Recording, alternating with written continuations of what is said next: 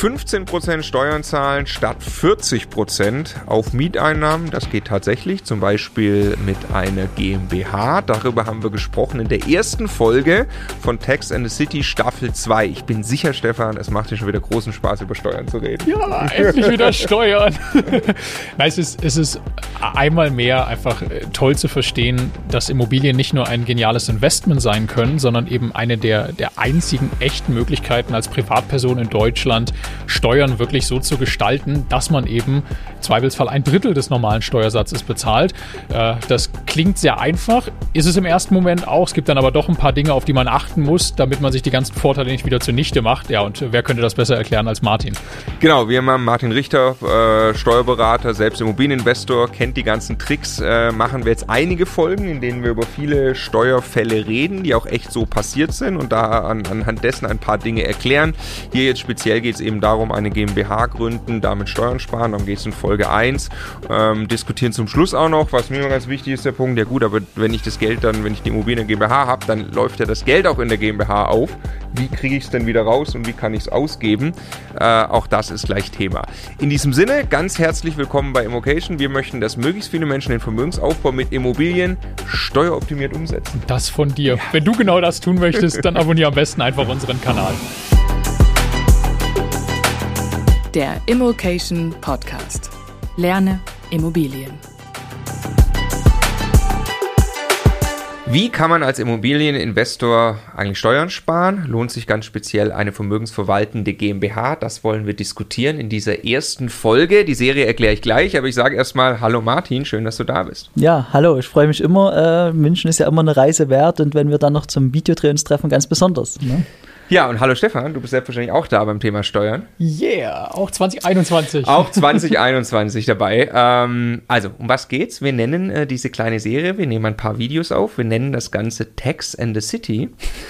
Ein Erfolgsformat, geht nämlich in die zweite Staffel. Ähm, äh, um was geht's? Es geht um Steuern sparen. Martin, du bist Steuerberater der, also der Immobilieninvestor per se kann besonders gut Steuern sparen und der Immobilieninvestor freut sich auch besonders, wenn er Steuern spart, weil dann hat er pures Eigenkapital, was er ja wieder einsetzen kann, weiter investieren kann.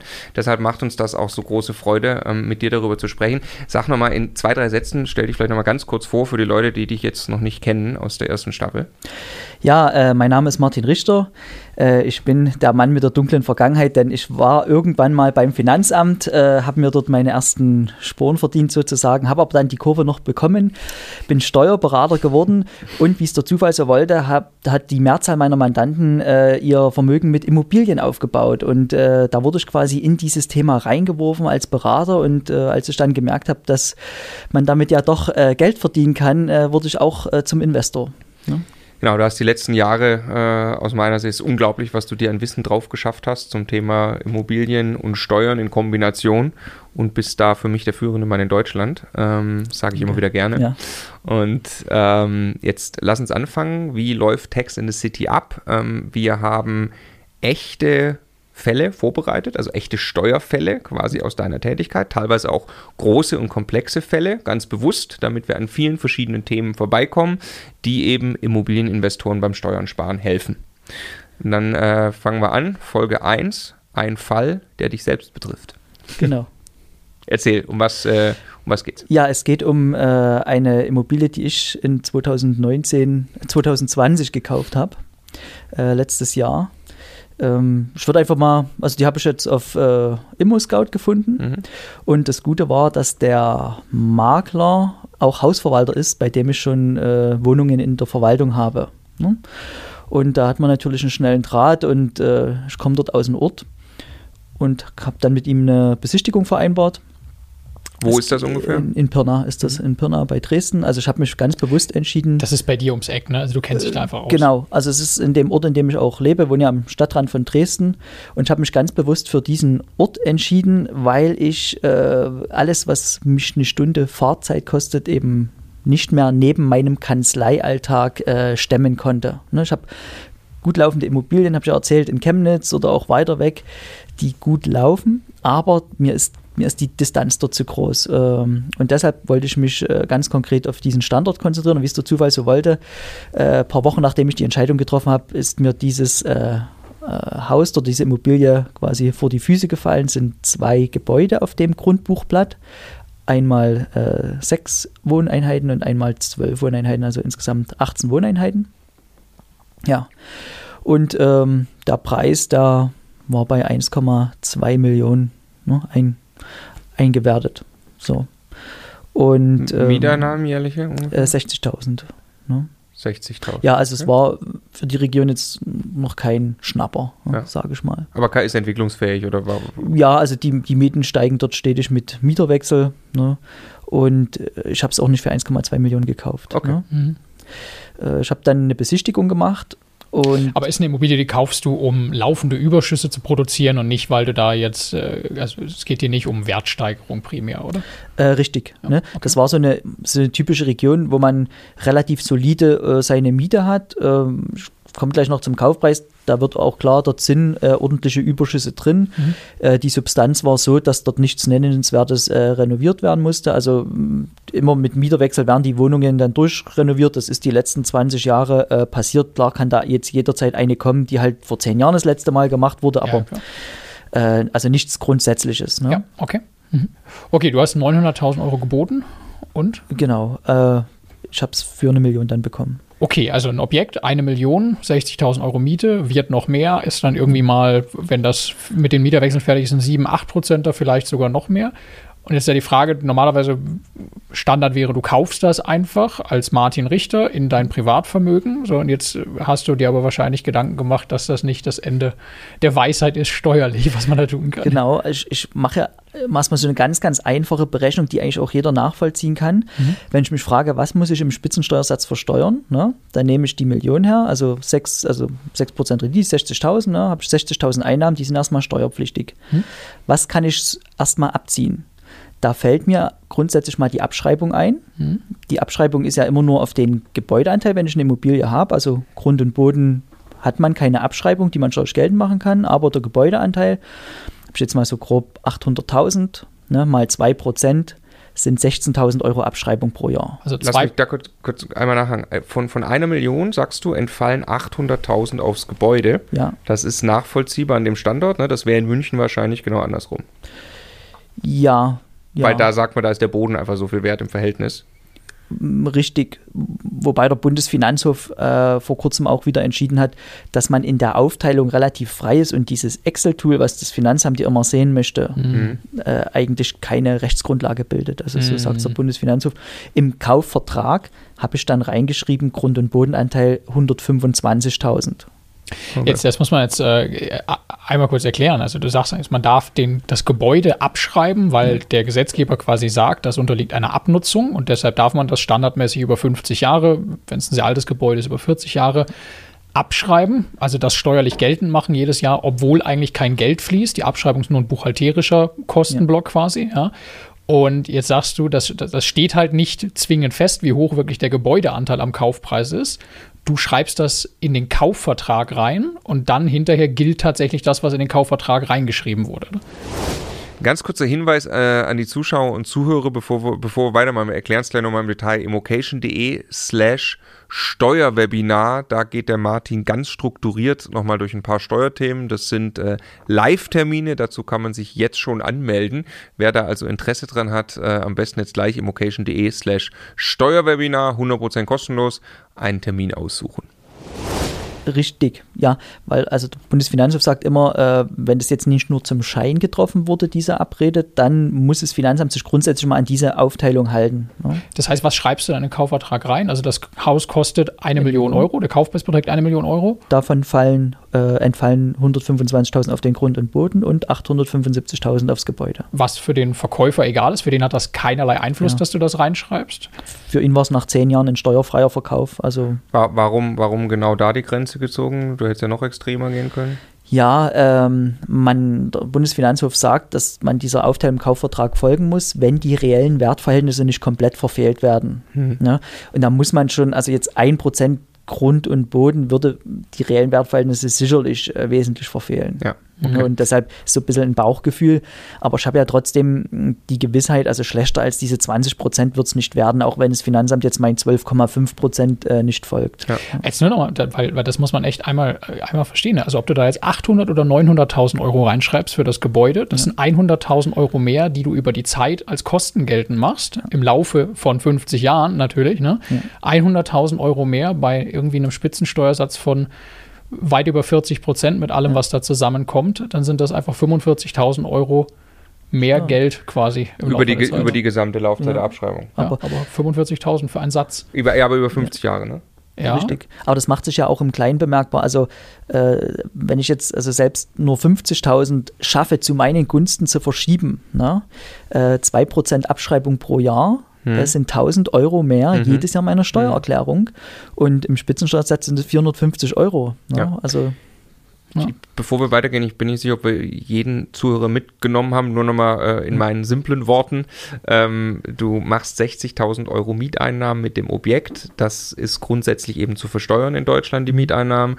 Und wir sind gerade auf der Suche nach Dingen, die, da, die du davon wieder abziehen darfst, wo das Finanzamt quasi sagt, das sind Kosten, die du hattest. Und da waren wir jetzt gerade bei dem ersten Block eben der Abschreibung, die du abziehen darfst. Ja. Und die versuchst du schon mal natürlich zu optimieren.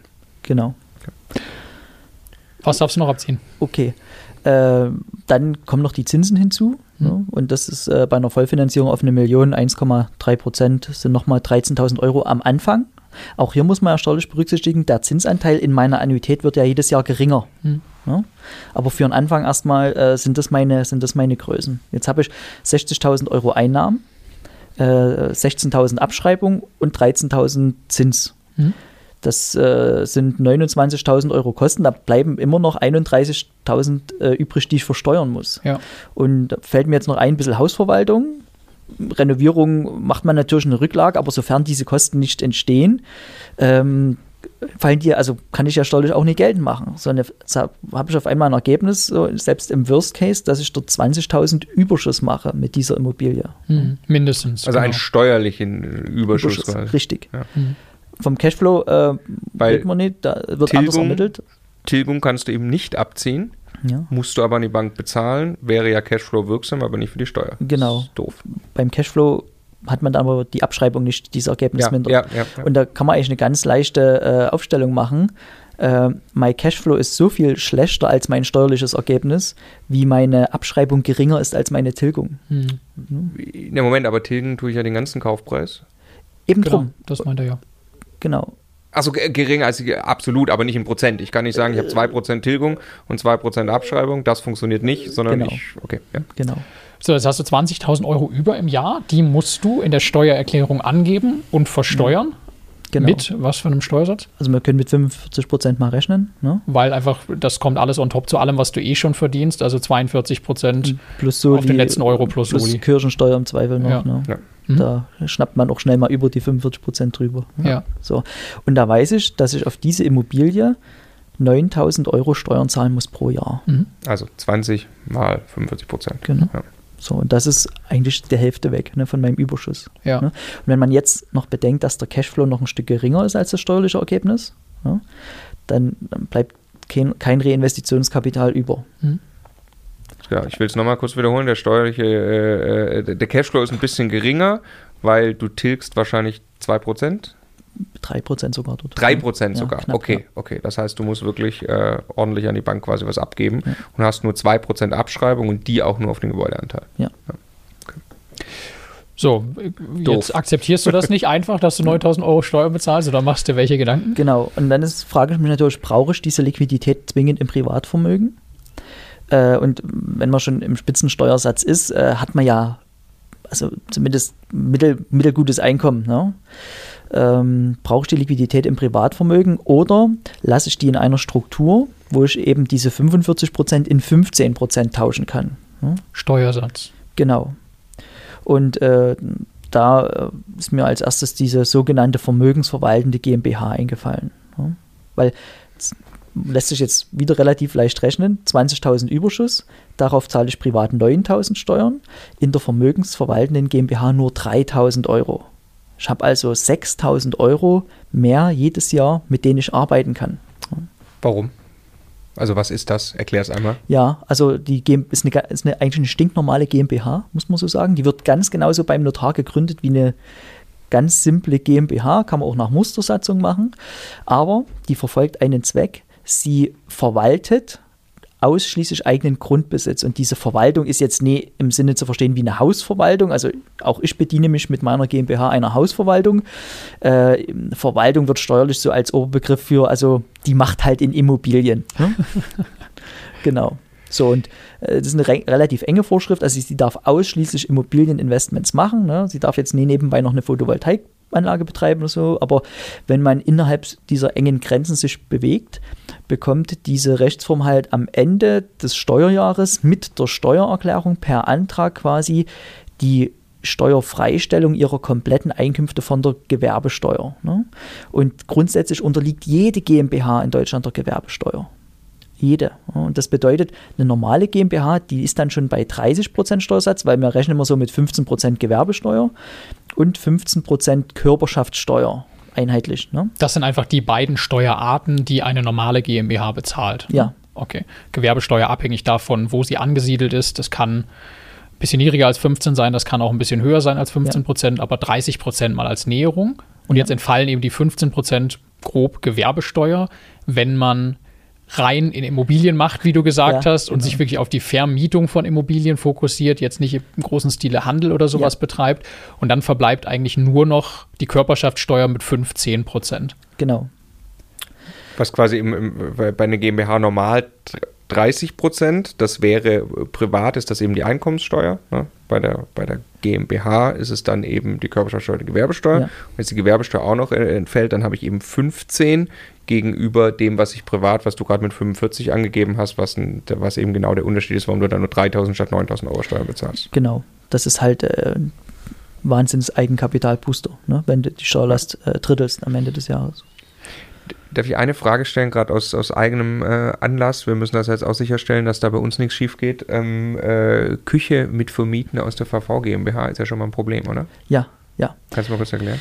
Ähm, im Gesetz steht, dass man diese gewerbesteuerliche Begünstigung nur dann kriegt, wenn man ausschließlich eigenen Grundbesitz vermietet. Und jetzt gibt es Urteile vom Bundesfinanzhof aus 2015, wo er sagt, die Küche ist ein selbstständig abnutzbares, bewegliches Wirtschaftsgut. Ja? ja. Und äh, das ist, ist, für mich dann kein Grundbesitz mehr, weil Grundbesitz ja äh, immobil, also unbeweglich ist üblicherweise. Ne? Und deshalb äh, muss quasi sichergestellt werden, dass in so einer vermögensverwaltenden Gesellschaft äh, keine beweglichen Wirtschaftsgüter drin sind.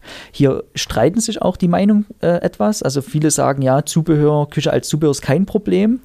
Äh, ich, für mich legt das aber relativ eng aus, weil ja ziemlich viel dranhängt. Hm. Ja? Also äh, es ist ja jetzt nicht, in den meisten Fällen nicht nur eine Immobilie drin, ja, sondern eine Handvoll mehr. Und, äh, in der GmbH. In der GmbH. Und dann macht es einen wahnsinnigen Unterschied, ob ich 15 oder 30 Steuer, äh, Prozent Steuersatz habe, weil ich den dann mal einfach verdoppele. Ne? Mit so einer Unachtsamkeit. Also es könnte sein, wenn ich da nicht vorsichtig bin, dass ich dann diese Kürzung verspiele, also dann die Gewerbesteuer doch bezahlen muss. Und das gilt dann nicht nur für die eine Küche oder für die Wohnung, in der die Küche ist, und auch nicht nur für das Haus, in dem die Wohnung ist, sondern für alle Immobilien, für die gesamte Gesellschaft in diesem Steuerjahr bis ich dieses Küchenproblem quasi gelöst richtig, habe. Ja. Richtig, sehr gut. Also global ist die gesamte Gesellschaft dann äh, dran. Ja. Also das, hei schön, das heißt, ich kaufe 100, 100 Einheiten in diese GmbH, verteilt auf fünf oder, oder zehn Häuser und äh, in Jahr zwei, eine von den 100 Einheiten vermiete ich aus Versehen eine Küche mit. Mhm. Das fällt drei Jahre später auf. Dann kommt ein brutal ekelhafter Brief mit einer richtig fetten Nachzahlung ja. auf 15 Prozent auf die ganze GmbH über die ganzen Jahre, wo das gelaufen ist. Ja. Krass. Also vorsichtig sein, deshalb ist quasi, also eine vermögensverwaltende GmbH verstehen und das richtig umsetzen, sind zwei Ganz verschiedene wichtig. Paar Schuhe. Ja. Und äh, es gibt ja auch dafür Lösungen. Ne? Wir müssen jetzt nicht ins Detail gehen, aber ich weiß, es gibt ja wieder Wege, wie man, wie man dann am Ende natürlich auch eine Küche einem Mieter zur Verfügung stellen ja. kann in so einem Konstrukt, aber man muss eben vernünftig vorgehen. Ne? Aber du hast gerade erklärt, jetzt habe ich eigentlich 6000 Euro Steuern gespart, also jetzt an diesem Haus, diesem Beispiel. Jetzt hat aber eine GmbH ist ja auch was anderes. Also das ist jetzt, jetzt kaufe nicht ich die Immobilie, sondern die GmbH. Und die hat auch, die muss gegründet werden, die verursacht Kosten. Ich muss eine Bilanz aufstellen. Also vielleicht kannst du da nochmal was zu sagen. Ja, ähm, wer, wer, jetzt darüber nachdenkt, äh, ich habe da so ein Credo. Äh, die vermögensverwaltende GmbH lohnt sich erst dann, wenn die Steuerersparnis mir die zusätzlichen Strukturkosten bezahlt. Und das ist genau das, was du gerade sagst. Meine Anlage, Vermietung und Verpachtung, da trage ich Einnahmen und Ausgaben zusammen am Ende des Jahres. Äh, wenn das etwas mehr Arbeit ist, macht mir das mein Steuerberater vielleicht für 500 Euro.